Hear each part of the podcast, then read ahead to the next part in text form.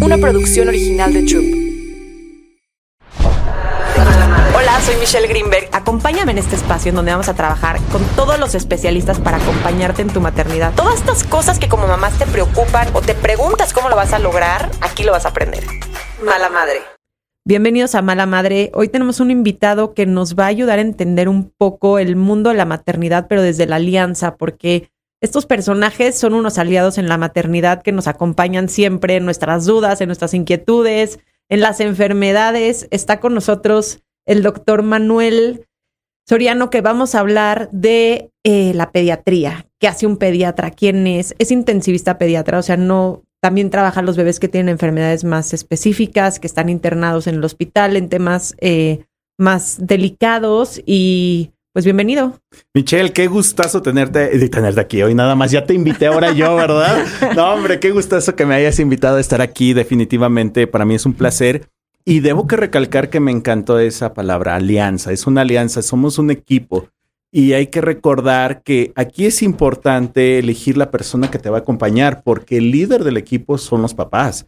Y los papás son los que llevan el timón de este barco. Entonces, esa persona eh, va, que va a ser un aliado para poder ayudar al neurodesarrollo, a la enfermedad en todo momento a tu bebé, es importante elegirlo.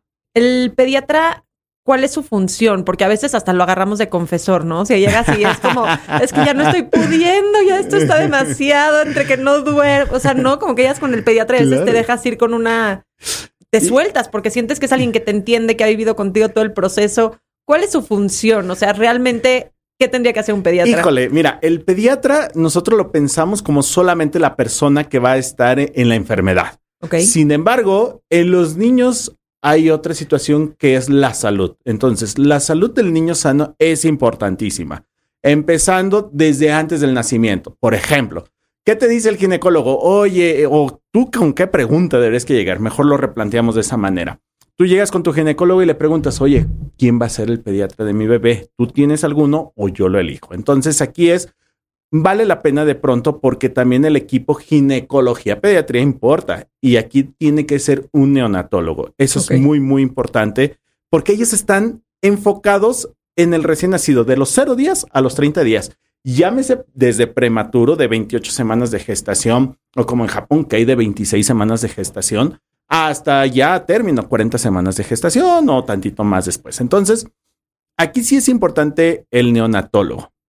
De ahí si no, tú ya lo eliges. Ok, ¿qué voy a hacer?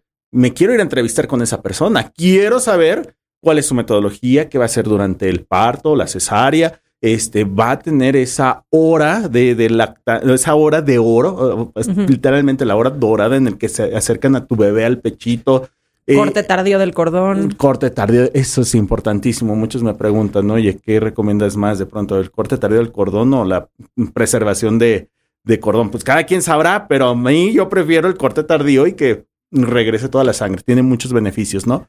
Y digo, es personal. Y finalmente, aquí lo importante es saber qué es lo que va a hacer ese neonatólogo contigo. Que te identifiques, que te dé confianza. O sea, tú dices que siempre para el parto debes de buscar primero un neonatólogo más que un pediatra. Mucho más, porque es la persona que si ocurre cualquier catástrofe, la sabe sacar mucho más que el pediatra. El pediatra puede tener nociones. Aunque el bebé venga ya en la semana 38, vaya a nacer bien, entre comillas, igual. De bajo riesgo, de bajo riesgo. Hay, obviamente, hay muchos pediatras que tienen una, digamos, una experiencia fenomenal y también nos formamos en todo ello, ¿no? Pero yo creo que hay lugares donde estamos un poquito más centralizados y tenemos esas posibilidades. Y no es que te vayas a quedar con ese neonatólogo toda la vida. Después regresamos ya con el pediatra que tal vez nosotros queremos. Yo sí busqué un neonatólogo porque mi primer par de gemelos, cuando iban a nacer, eh, siempre la duda de que si iban a nacer a término, si iban a nacer no sé qué, que si... Total, en la semana 28 mi hija dejó de crecer. O sea, tuvo restricción en el, eh, de crecimiento y terminaron naciendo en la 34, no porque tenía contracciones ni nada, porque mi ginecólogo me dijo, sabes que ella estuvo, ya no está creciendo tu hija, vámonos para afuera y neonatólogo y literal era creo que el, el director de neonatología en el hospital en ese entonces. Entonces estaban todas las enfermeras, todos los doctores, esas, todos ahí en el quirófano en lo que nacían mis hijos. Y yo como, ¿qué onda estos locos, no? Porque mamá primeriza, yo pensando que siempre te iba a salir bien, nunca pensé en la posibilidad de que no. y nacen mis bebés y gracias a que pues, durante el embarazo el ginecólogo me puso unas inyecciones para que se fortalezcan los pulmones. Nacen y respiran, pero mi hija nace de un kilo cien. Ay, o sea, chiquitísima. Chiquitísima. Y mi hijo de un kilo seiscientos cincuenta, o sea, los dos minis. Claro. Y yo obviamente me pongo como loca a gritar, los quiero ver, pásenme a mis hijos. Y pues a mí me los pasaba porque están chiquititos, ya sabes. Entonces fue una cosa que pues sí, busqué un onatólogo, pero ya para mis segundos que venían más grandecitos, ya fue con el pediatra normal. Entonces, esto que estás diciendo de buscar a un neonatólogo, eh, yo lo consideré por mi situación personal, pero no sabía que era como una práctica común. Sí, digo, o sea, obviamente podemos individualizar y creo que, por ejemplo, en tus primeros bebés, o sea, fue excelente. porque de pronto te anticipas más y el neonatólogo tiene más experiencia en anticiparse a los probables procesos y si tiene buena comunicación con el ginecólogo, buenísima obviamente regresamos al punto.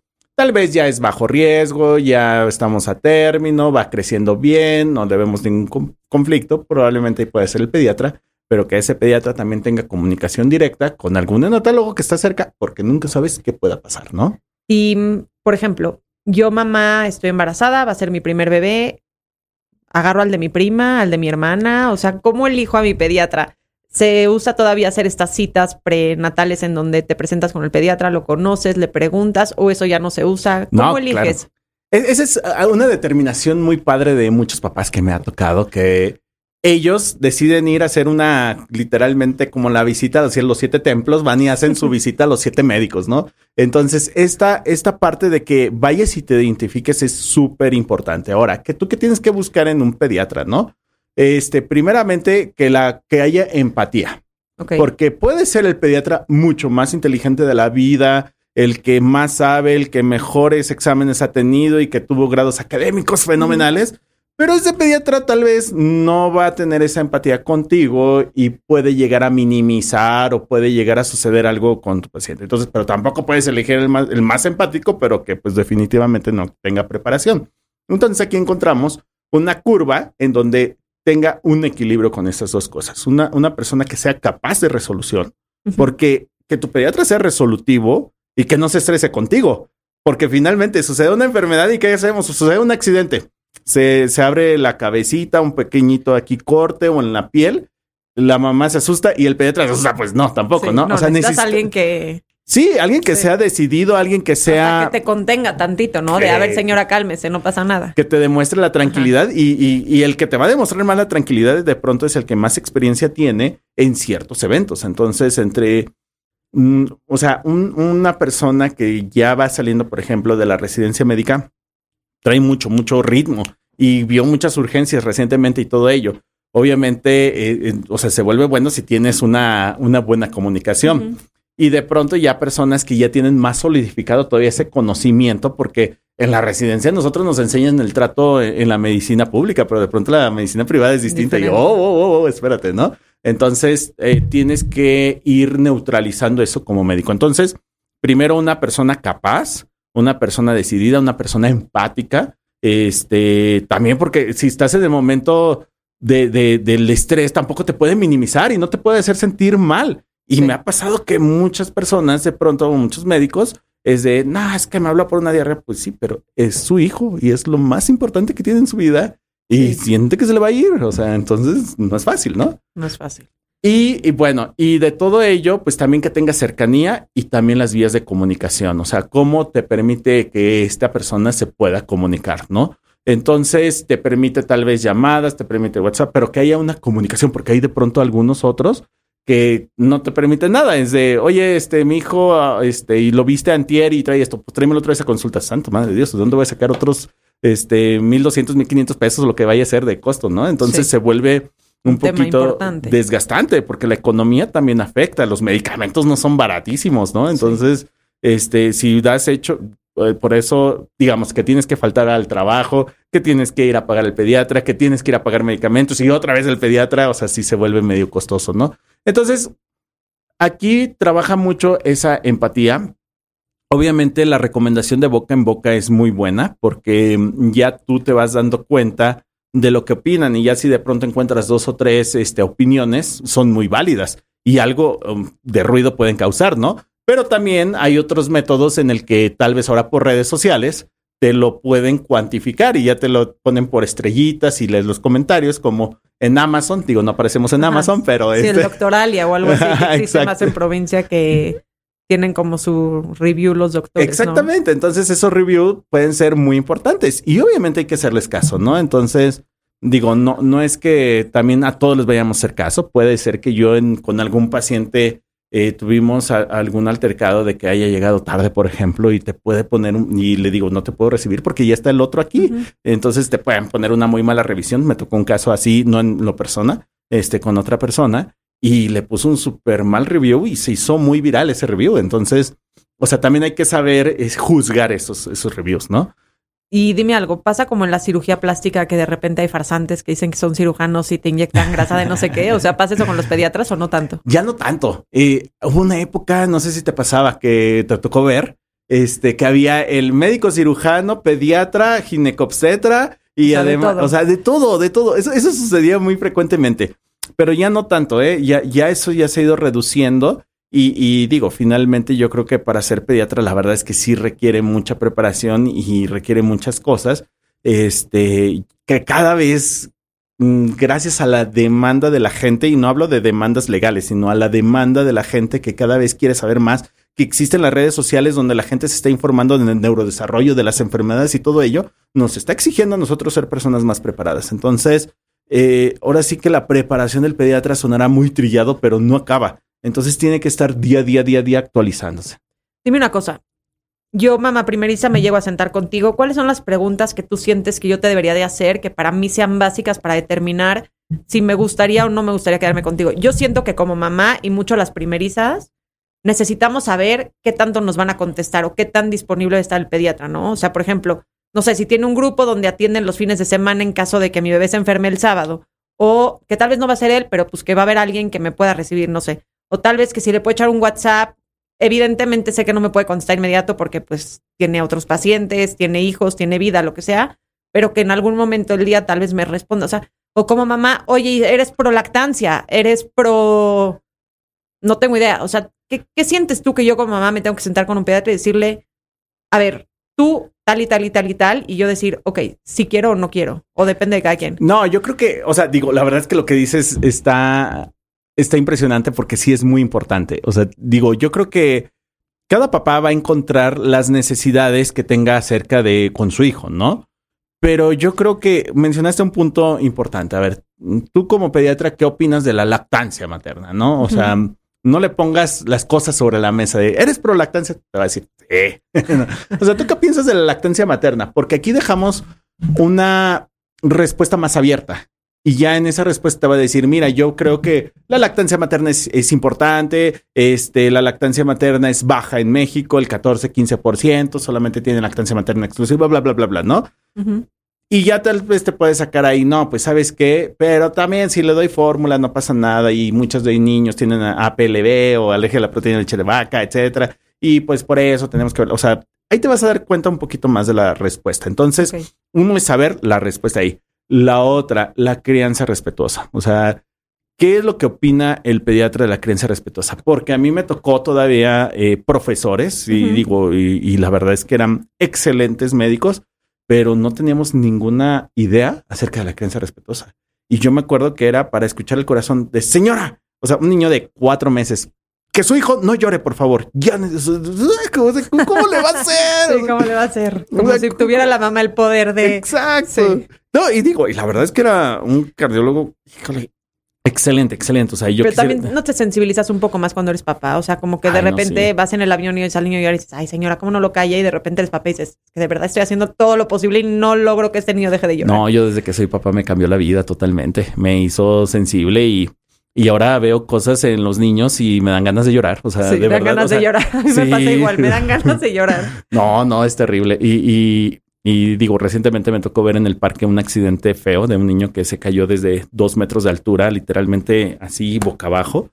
Y te lo juro que corrí, o sea, y, y es fecha que todavía me acuerdo y me da una sensación terrible. O sea, entonces, quieras o no, el pediatra que es papá es un poquito más sensible a todo esto. Entonces, este no es que sea el perfecto. También hay pediatras, no papás excelentes, o sea, pero a veces sí se te da un plus un poquito. Pero bueno, entonces si le preguntas al pediatra qué opina de la crianza, de la crianza respetuosa. Y tercero, yo creo que el trato en una consulta con un hijo que ya tenga, o sea, si ya tienes hijo y vas, ahí puedes ver todo. ¿Ves qué es lo que te pregunta? La primera vez es necesario que tu pediatra no solamente diga, ¿qué veniste? O sea, no, no, no. A ver, oye, a ver, platícame desde nacido, cómo te fue en el neurodesarrollo, cómo te fue en la alimentación, ahorita cómo lo estás alimentando, este, cómo es su patrón de evacuaciones, oye, ya fuiste a, ortopedia, al tamiz, o ya fuiste al tamiz oftalmológico, ya hiciste su revisión del año. O sea, esa persona que indaga es una persona que de verdad está muy interesada en tu hijo y que además si lo complementa con una exploración que si nada más va por algo del ojo, lo exploró desde arriba hasta abajo, híjole, o sea, ese pediatra vale oro las medicinas, las mamás tienen mucho miedo, ¿no? Como que ha, cambiado un poco. Yo soy de la generación que si le pones una inyección de, de antibiótico y sale mañana, mejor a tener ah, al niño, ya sabes. O sea, porque así, así me tocó con mis hijos. Era de llegar al pediatra, mi pediatra la verdad es más grande y, y o sea, lo quiero mucho, pero era como, yo nada más llegaba y le decía, porfa, ya un Rosefin, please un Rosefin. y decía, no, a ver, esto es viral, o sea, a ver, queremos la solución, o sea, queremos el Amazon de mañana quiero al niño corriendo otra vez, ¿no?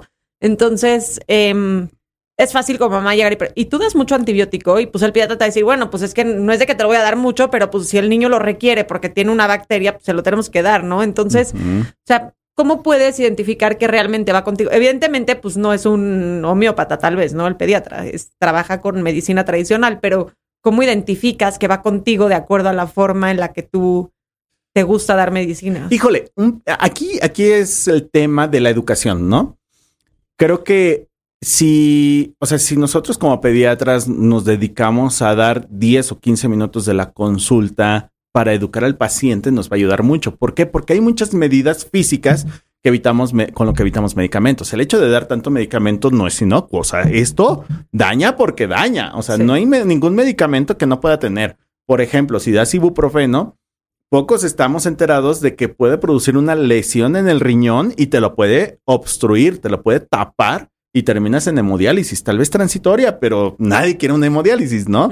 Entonces, mm, entre, por ejemplo, una fiebre, dices, ah, pues súper fácil, Motrin, pero, digo, Motrin, este, este, ibuprofeno, y ya, te das el ibuprofeno. Pero también esa parte de, mira, si vas a dar ibuprofeno, hidratación importante, constante, etcétera y si puedes, mejor ponerle medios físicos, etcétera. Los antibióticos, los antibióticos.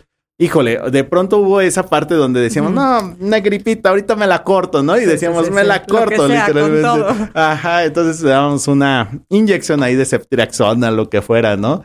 Y a veces era la evolución natural, ¿no? Lo que lo, lo, lo hacía mejorar. Y este, pero no estábamos en cuenta que terminábamos con muchas bacterias buenas de los niños. Entonces, el hecho de terminar las bacterias buenas, sobre todo a nivel intestinal, disminuye importantísimamente el sistema inmunitario, porque el sistema inmunitario se sensibiliza muchísimo a partir del intestino. Y si no tenemos esas bacterias buenas, que es la microbiota intestinal, de verdad. Por eso 15 días después regresas y al pediatra, oye, es que hace 15 días acabó el antibiótico y ya es otra vez enfermo y ahora cómo le hago. Exacto, exacto. Entonces, yo creo que aquí la forma en que lo puedes preguntar es siendo directo. Eh, tal vez como a título personal sí me preguntan, o sea, o tal vez me ven algunos en las redes y sabemos que no eres este pro antibióticos, entonces este venimos contigo por eso, porque con el anterior era gripa antibiótico, gripa antibiótico. Me ha pasado, este, y, digo, bueno, o sea, sí, pero cuando lo requieren lo voy a poner también. o sea, no es que. No es de voy a poner en riesgo la salud del ahorita todos nos volvemos hippies, ¿no? Entonces, este, no, no, no va así la cosa, ¿no? Sí, porque me han tocado amigas que de repente dicen, no, si les da calentura, yo lo mantengo en mi cuarto, que hierva 48 horas y luego ya va a estar bien. Y yo así, bueno. No, no, digo, también, pobre niño, o sea, se siente re mal. O sea, obviamente la fiebre es un mecanismo de defensa, pero a los 39 grados tú ves al niño y dice incoherencias, o sea, y, y, y, y como papá, no quieres que se sienta mal. No quieres que se sienta mal, pero además es angustiante. O sea, yo no te puedo mantener tampoco con la angustia. O sea, si yo te quiero transmitir tranquilidad, también necesito que. Si tú estarías en su lugar, tal vez sí te tomarías algo. Ah, no, sí, claro. No quisiera o sea, yo no quiero estar temblando ahí en posición fetal, ¿no? Sí, sí, sí. es un poco injusto. Oye, otra pregunta que se me hace importante. Em, la comunicación. Yo ahorita no vivo en México y en donde vivo no hay manera de tener comunicación con el pediatra. O sea, si te va súper mal, le hablas a la enfermera y la enfermera te dice, aguántate 48 horas antes de venir. Mm. O sea, no hay esa comunicación de one on one de, oye, este, Manuel, mi hijo tiene calentura, ¿qué le hago? Oye, ¿sabes qué? Se cayó, lo noto, no sé qué. Oye, está caminando cojito. No sé, un millón de cosas que suceden en la vida, ¿no? Claro. Pero mm, en México y en muchos países latinoamericanos que sí existe la posibilidad de poder tener esa comunicación uno a uno con el pediatra, ¿es eficiente realmente poderle mandar un WhatsApp a tu pediatra y preguntar algo? ¿O se tiende a malinterpretar o tiende a haber eh, diagnósticos raritos por ahí? O ustedes como pediatras, ¿qué pasa cuando te están todo el tiempo consultando por el WhatsApp, pero el niño nunca se para consulta, ah, ¿no? O sea, ¿cómo, ¿cómo manejan eso en donde hay un límite donde, a ver, sí, o sea, eres mi paciente, te adoro, te amo, te voy a apoyar toda la vida, pero pues también vivo de esto, también preséntate en la oficina, también tengo que revisar qué está pasando con tu hijo, ¿no? ¿Qué, cómo viven eso ustedes? Creo que dice la pauta, sobre todo. ¿Es un paciente que conozco o que poco conozco?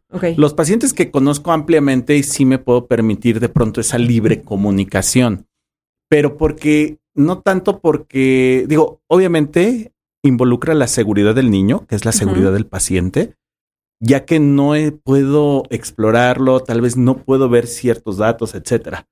Pero sobre todo, si yo ya me di a la tarea de haber educado a la mamá, yo ya sé qué cosas hizo primero. Los, los pacientes que ya llevan mucho tiempo conmigo ya fue así de que ya llevan cierta cantidad de educación, entonces cuando me hablan es que de verdad está pasando al feo, ¿no?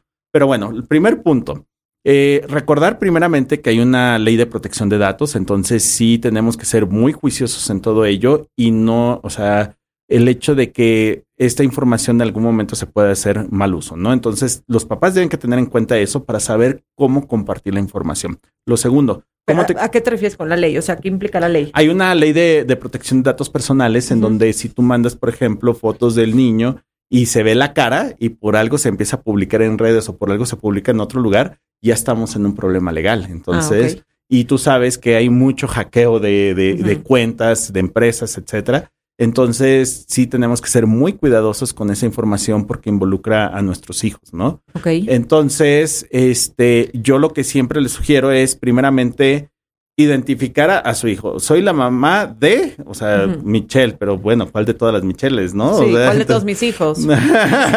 entonces, También, o sea. Sí, entonces pues, soy la mamá de Michelle, sí, ¿cuál Michelle? Bueno, ya, entonces, nombre y apellido, nada más el primer nombre, el primer apellido algo que me recuerda por qué conozco a Michelle en este caso. Entonces, usted la vio tal día porque tuvo gripa y antes no nos habíamos conocido. O sabes que tiene una enfermedad tal, este, tiene una escoliosis y ya, o sea, datos clave que me ayudan a recordar inmediatamente. Y tercero, eh, digo, todo eso en un solo mensaje. Le escribo el día de hoy por tal, tal, tal, tal situación este, los síntomas han sido tales y, o sea, ¿qué puedo hacer? ¿Necesito llevar la consulta? ¿No necesito llevar la consulta? Etcétera, ¿no? Yo siempre ponía la edad y el peso. La edad y el peso. Porque si me va a dar una medicina, mejor en lugar de decir, ¿qué dosis? Ya, ya sabe el peso, ya sabe la edad, bueno. Totalmente. No, sí, sí, sí, exactamente. O sea, e, e, es eso. O sea, entre más información y en un solo mensaje nos facilita mucho. Por ejemplo, yo digo, de pronto las, la consulta está saturada. Entonces, para contestar ese mensaje, tengo un momento de leer una, porque de pronto ponen hola y tú, pues, Sí, hola. ¿Cómo estás? ¿Cómo estás? Bien, sí, ¿en qué te puedo ayudar? Ah, es que soy la mamá de... Eh, y te escribo porque no se siente bien. Ah, ¿qué tiene? Exactamente, sí. Entonces, no le podemos poner ahí saltar intro, ¿no? Entonces, este, definitivamente, o sea, esa es una parte de la comunicación. Lo segundo, también no abusar. O sea, digo, si, si es una enfermedad que, o sea, si es una continuación de la enfermedad que tal vez lo viste hace una semana o semana y media, se entiende. Pero si fue hace como dos o tres meses y digo, fue Oiga, doctor, es que hace dos meses lo vimos por mocos, pero fíjese que el día de hoy, todavía hablando de los mocos, pues le duele la panza. Y tú dices, ah, wow. Entonces, bueno, o sea, ya le escribes ahí un poquito, le tratas, o sea, intentamos hacer una como comunicación. Darle un tecito, a ver si se siente, digo, no sé, una tontería, y si no, mañana me lo trae para aquí para que lo revise. Exactamente. Entonces, intentamos primero medidas generales y ya tal vez en ese momento ya que digo, no mejora, tampoco se nieguen porque sí necesitamos revisar, o sea, no, no, todo lo podemos dejar así a la deriva, ¿no? Entonces siempre va, nada va a superar la revisión, pero sí hay que tener mucho cuidado porque de pronto, eh, eh, por medio de esa comunicación, puede haber cosas que no las veamos bien y puede haber un fallo, ¿no? ¿Sientes que las mamás abusamos de esa comunicación? Ay, jole, yo creo que depende cómo lo eduques. O sea, depende cómo eduques a tus pacientes y, y yo debo que decir que tengo los mejores pacientes del mundo porque de verdad, o sea, me escriben muy puntuales, porque no es lo mismo también que te escriban, oye, mi hijo tiene fiebre y son las 11 de la noche, pues no pasa nada, o sea, ahí te puedo ayudar. Pero, oye, es que todo el día este, le trajo, trajo un dolorcito en la pierna y pues ahorita la noche quiero ver si duerme bien, entonces te escribo a las 11 de la noche. Dices, no inventes, o sea, me pudiste haber hablado temprano, ¿no? Entonces, o sea, yo creo que este, hay muchas personas que llegan a abusar, pero ya es trabajo también de nosotros educarlos para poder hacer los, los momentos oportunos, ¿no? Creo que eso está súper importante. Y yo soy muy penosa, o sea, yo no escribo el mensaje a menos de que vea que de verdad ya no sé por dónde, ya sabes, o sea, como que, o sea, le picó a mi hijo tipo una mantarraya, le dejó el aguijón, se lo quitamos, no sé qué, una semana después se le empieza a poner rojo y caliente. Dije, ahora sí que hago. Claro, ¿no? O sea, ahora sí que hago. ya, ya como que el principio, pues ya ahí medio fui y luego ¿no? Como esa parte de guiar donde dices, ya no sé qué está sucediendo. con sí, niño. Y, también es válido, o sea, si en un momento sucede cualquier evento y crea caos mental, no está de más preguntar, o sea, no está de más preguntar, pero ser muy objetivo en la pregunta y saber, o sea, estás buscando algo tranquilizador y tal vez tu médico es, es la parte de tu confianza. El, tu médico tal vez no puede ser directamente tu amigo, pero es una persona tu aliado. ah, exactamente, es tu aliado, como lo, dijiste al inicio, ¿no? ¿Cómo le haces? O sea, ¿cuándo no le escribes WhatsApp y corres a verlo? O corres a urgencias. Porque de repente como que piensas que medio le escribes y te esperas y ves y... Mira, de pronto no, yo creo que no visualizamos que el trabajo es, es permanente todas las 24 horas, pero pues también las noches necesitamos descansar para poder estar bien, ¿no? Entonces, por ejemplo, las fiebres de la noche, si ya no las puedes controlar, es momento de ir a urgencias. O sea, digo, probablemente mandas un mensajito de, oye, pues voy a ir a urgencias y todo ello, pero a veces se vuelve difícil contestar. O sea, digo. ¿Qué quiere decir controlar? ¿Que se le baje en media hora? ¿O controlar quiere decir que se le bajó en una hora después de la medicina? No, que no se le baja ni con. Ya le dieron tal vez el, el, este, el, paracetamol, ya le dieron ibuprofeno, ya lo metieron a bañar, ya lo pusieron este, parches fríos, etcétera, y nada, ¿no? Entonces este, también si empieza a respirar rápido, ese es uno de los... Eh, lo más frecuente en los niños son las enfermedades respiratorias, sobre todo los menores de 5 años. Entonces, cuando estas enfermedades respiratorias ya producen alteraciones para respirar y desde la pandemia sabemos que todos debemos que tener un oxímetro de pulso. Entonces, si ves que la oxigenación es menos de 90, si ves que respira rápido, que hunde sus costillitas, que hunde su pechito, o sea, definitivamente ni, no tienes ni nada que esperar, o sea, en ese momento es de decisión y también es decisión de los papás, porque también nos ha tocado papás pocos decisos que no quieren llevarlo a pesar de eso, ¿no? Y quieren hacer algo en casa, pero no. Entre más rápido se haga el tratamiento, mucho mejor, ¿no? Sí, a mí me pasaba la típica tos de foca a la mitad de la noche. Ah, no. Entonces yo en el congelador, en el vapor, en el este, le daba la medicina, o sea, ya. Oye, oye, pero qué te, o sea, digo, no sé si a ti te pasó, pero como mamá es eso de las noches son las peores. Las peores. O sea, el día puede estar como si nada, pero la noche. No entiendo, o sea, yo decía, no puede ser, las noches son Terrible. Como que todo, todo sale peor, ¿no? Claro, Y lo vives como pesadilla porque aparte estás cansado y no entiendes qué pasa y estás como desorientado. Sí, es. Las noches Exacto, sí. Sí, no, las noches es terrible, es terrible y además el día siguiente ya estás muerto, ¿no? Entonces ahí es la cosa. Digo, obviamente a lo que voy en mensaje es de que si tú ves algo delicado que no se puede resolver en el momento, ni siquiera con una llamada, es mejor ir a urgencias. O sea, ahí sí tienes que ir. Sí, hay cosas que se tienen que atender. Una caída, no sé, alguna cosa. Ándale, una caída. O sea, esa ya ni te la piensas. O sea, sí, aunque pienses no le pasó nada, pues igual y si la caída fue muy. No, y, si es un niño menor de un año, sí o sí se tiene que ir a urgencias. Haya sido como haya sido la caída. Si ya son más grandes, se cayeron más alto de su propia altura, o sea, si mide 90 centímetros, 80 centímetros y se cae más de esa altura, ya no es, es, de peligro. Oye, eh, ¿qué pasa con la entrada a la escuela? es un, eh. yo me acuerdo que me la viví en el pediatra y ya nada más la saqué la, enfermera me decía, ay, otra vez tú.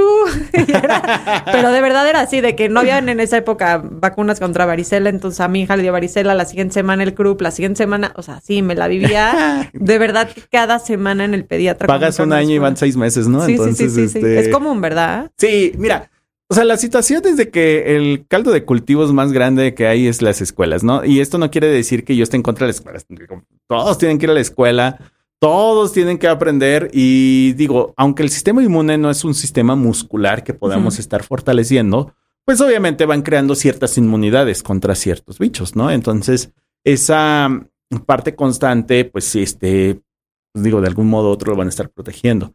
Sí cabría de nosotros la responsabilidad de que ya aprendimos con el COVID de mantener espacios ventilados, o sea, eso ayuda mucho en los salones. Entonces, es una medida sencilla, es una medida fácil. Si no hay ventanas, pues las hacen y hacen, o sea, pones un ventilador para que corra el viento y disminuyes la cantidad de ausencia, disminuyes muchas cosas. Entonces, eso. Lo segundo, la responsabilidad social de nosotros como padres. o sea, si mi hijo se está enfermando, pues también. No lo mandes. O sea, no lo mando. O sea, está bien que mi hijo no quiero que se pierda dos o tres días, pero voy a hacer que otros más se que en la mañana le metes la medicina, lo mandas a la escuela pensando que ahí se va a sentir bien, pero se te olvida que. El, otro día vi una publicación en Estados Unidos pasa muy frecuente y dice: si tú eres de esos padres que antes de entrar le suena la nariz y le da el medicamento, ay, mi hijo viene bien. O sea. No, pues no, definitivamente esa es una responsabilidad social. Pero también es un tema que tu hijo tal vez no se siente bien y está en la escuela. Ándale, sí. Pero por otro lado, es que me he dado cuenta y creo, creo que es algo que la sociedad está equivocada, es en el poco apoyo que hay para las mamás que trabajan. O sea, de verdad, una mamá que trabaja, que su hijo se enferma, te firmo que ella se quiere quedar a cuidarlo. No quiere faltar al trabajo.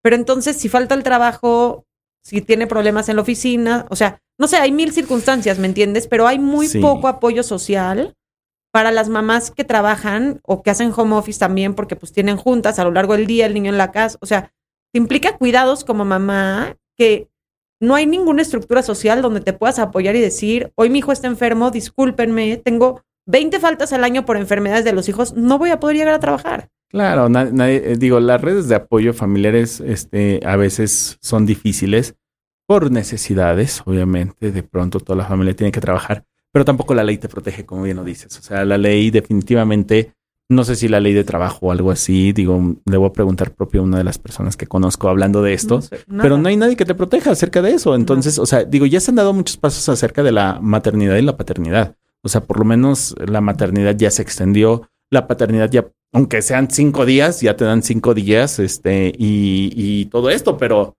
hay muchas cosas. Yo creo que este tema es principal y se tiene que tomar en cuenta. Porque sí siento que como mamá, pues sí, tal vez no lo quieres mandar. Claro. Pero si no lo ves tan fregado, no lo ves hirviendo en calentura, dices, bueno, le doy la medicina y que se vaya a la escuela. O sea, ¿qué hago? Claro, claro. No, y, y lo terrible es de que dijiste la palabra clave hace rato. O sea, se enferma una semana así y una semana ya no fue regresa otra y otra más se enfermó, ¿no? Y, hasta dos o tres se enferman, ¿no? Y según va la guardería para que tú puedas hacer lo otro.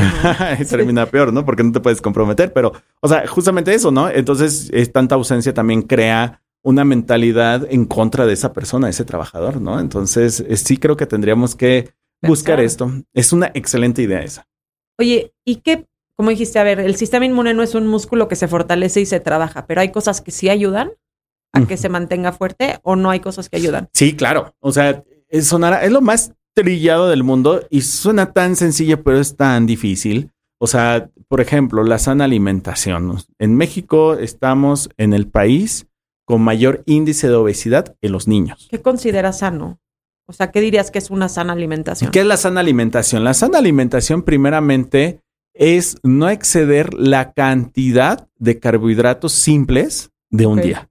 O sea, ¿con eso ya? Mm, híjole, o sea, eso es. O también es, medio que, ¿sabes medio verduras, medio proteínas. No, es que definitivamente el mayor problema de México es que consumimos muchísimo. O sea, si tú vas a algunos países en Sudamérica, este, no hay tanta obesidad y eso que tienen una dieta bastante enérgica, pero es porque no, no beben tanto refresco, mm, disminuyen mucho la cantidad de, de, de, este, de carbohidratos simples este, de grasas trans. Entonces, hay carbohidratos buenos, obviamente ya tú lo dijiste, las frutas, todo ello. O sea, este, los niños los acostumbramos desde chiquito de, ay, dale su, su galletita y dale esto. Eh. ¿Y por qué unas papitas? No, mira, eres la mala, ¿no? Entonces, y es la comida de los niños. O sea, en un restaurante pides la comida del menú de niños pues y es papa frita con nugget, con. ay, sí, vas a cualquier restaurante y el nugget es, ¿no? Pero también sales de, la escuela y qué es lo que venden, o sea. Ahorita todos los puestitos de galletas y No, hombre, sí, ¿no? Entonces, eh, el primer problema que tenemos es eso. Entonces, y de hecho, el aumento de los azúcares simples también altera tu microbiota intestinal. Entonces. O sea, mucho azúcar, aparte del sobrepeso. Aparte del sobrepeso. El sobrepeso implica disminución en la, en la respuesta inmune. Nosotros lo vimos también. O sea, tal vez hablo mucho de la pandemia de COVID, pero ahí lo aprendimos. O sea, que los que más fallecían eran las personas con sobrepeso porque había un efecto, o más bien una situación inflamatoria crónica en su cuerpo y esto iba para mal, entonces hacen hígado graso, etcétera. No, y también si te llenas de algo que te sabe rico, pues claro que o sea, hoy justo estaba leyendo un post que me pareció súper interesante, como dicen que porque a, algunos niños no les gustan tanto las frutas y las verduras y pone como cuatro blueberries diferentes y dice, este es dulce, este es jugoso, este es, este es ácido y este es como un poco eh, apretadito, ¿no? Entonces, como apretable. Entonces dice, la inconsistencia de las frutas, porque son naturales y no puedes hacer todas iguales, hace que a veces los niños no las quieran. Y tipo las galletitas, y pone cuadraditos de galletas, siempre son iguales.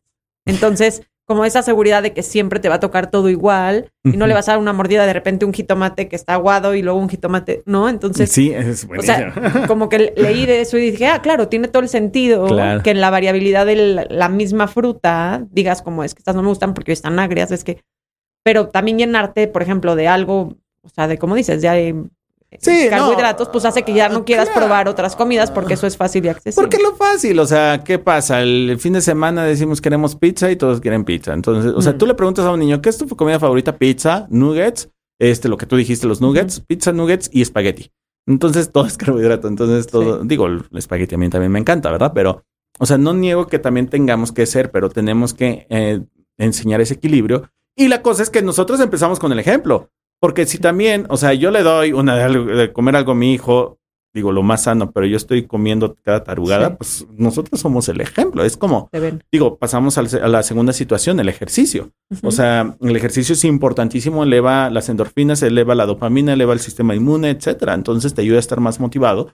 Y el hecho de que si, tus, si tú eres el ejemplo para tus hijos en hacer ejercicio, ¿qué hacen ellos? Imitan, lo, hacen. lo imitan. ¿Qué, ¿Cuánto ejercicio? Ah, ellos 20, 30 minutitos de carrera, o sea, ni siquiera hablo de O sea, de jugarás con días en la casa. Ah, exacto, o sea, de no, que se mantengan activos y no echados en el sillón viendo la televisión. Ajá, no requieres ir a pagarle este algún lugar para que hagan ballet, para que hagan, no, o sea, sus 20 minutitos y todo ello. Y, con ello hablamos de la disminución del tiempo de pantallas. La disminución del tiempo de pantallas eh, produce una situación de retraso en el lenguaje, el cual ya fue anunciado por la Academia Americana de Pediatría y también este, te produce mucha dopamina. En el momento que tú estás viendo televisión, televisión para el niño, produce una serie de cosas que lo que es como una droga. Entonces, en el momento que tú se lo quitas, se viene un berrinche horrible, pero es porque le estás quitando, o sea, lo estás haciendo abstinencia. Entonces, es tremendo. Entonces, aquí es mejor sonar a tonto, pero que se aburra para que encuentre otras maneras él y descubra y que su imaginación se vaya más para allá. Entonces, eso ayuda al sistema inmune, el ejercicio. Obviamente. El comer sano, el ejercicio. Y la tercera, el sueño. La dormida, Aquí, el tema principal, ¿verdad? el mero mole. El mero mole, ¿no? El sueño, obviamente, tú más que nadie lo sabe, este, cómo tiene implicaciones hormonales acerca de la melatonina, el cortisol endógenos. No hablo de la melatonina exógena, hablo de la endógena. Este, porque como, como la venden mucho, yo creo que la gente nada más piensa que es externa, ¿no? Este. La consigues en la farmacia. Exacto, ¿no? Este, entonces, o sea, definitiva, se da el crecimiento, es en el momento que su cerebro se integra, es el momento en el que su cerebro tiene un descanso, es en el momento que sus neurotransmisores pueden otra vez de, oh, estamos desordenados, vamos a orden, ¿no? Y ustedes lo ven, o sea, un niño que tiene su siesta en el día se pone de malas y de pronto tiene su sueño y despierta como si hubiera sido otro, ¿no? Entonces, el sueño tiene muchas implicaciones y el hecho de no haber dormido adecuadamente eh, afecta en, todo. lo demás. Entonces, y obviamente tiene una situación inmune tremenda. Sonará tonto, pero es lo más difícil, tanto que a ti te tengo como experta exclusiva del sueño, o sea, este, porque necesitamos que haya un experto en cada uno y, si mantenemos eso, ese, ese trío bien, el sistema inmune no va a fallar. Digo, y las vacunas, ¿no? Las vacunas es el, las, eh, digamos, hay tres cosas en la humanidad que han hecho, o tres inventos que han hecho cambiar a la humanidad en cuestión de salubridad. Las vacunas, el lavado de manos y la, el agua potable, o sea, la cloración del agua. Esas tres cosas cambiaron la humanidad y disminuyeron mucho las infecciones, pero obviamente las vacunas, pues mejoran. O sea, te previenen ya acerca de otras cosas. ¿Existen pediatras antivacunas? Hoy sí. ¿Sí? sí, sí los hay. ¿Y crees que esa es una de las preguntas que los papás tienen que hacerle? Claro. Sí, ¿qué piensa de las vacunas? obviamente, yo nunca voy a defender a ninguna antivacuna porque está muy demostrado lo mucho que han salvado, y ya lo dije, esas son las tres medidas que han salvado la humanidad y que nos han cambiado el rumbo totalmente distinto. Sí, que son enfermedades que ya están prácticamente erradicadas, ¿no? Sí, no, muchas de ellas, y muchas estuvimos en riesgo de que regresaran, como nos pasó el año pasado, hace dos años, este, en plena pandemia, que hubo un brote de, de, sarampión. Entonces dices, aquí en Ciudad de México, ¡ah, caray! Yo, antes otro, ¿no? Neumococo, ¿qué había sido? Hay Una que estuvo súper fuerte. No, pues es que hay neumococo, hay, o sea, realmente hay muchas, muchas, muchas, y, y definitivamente no.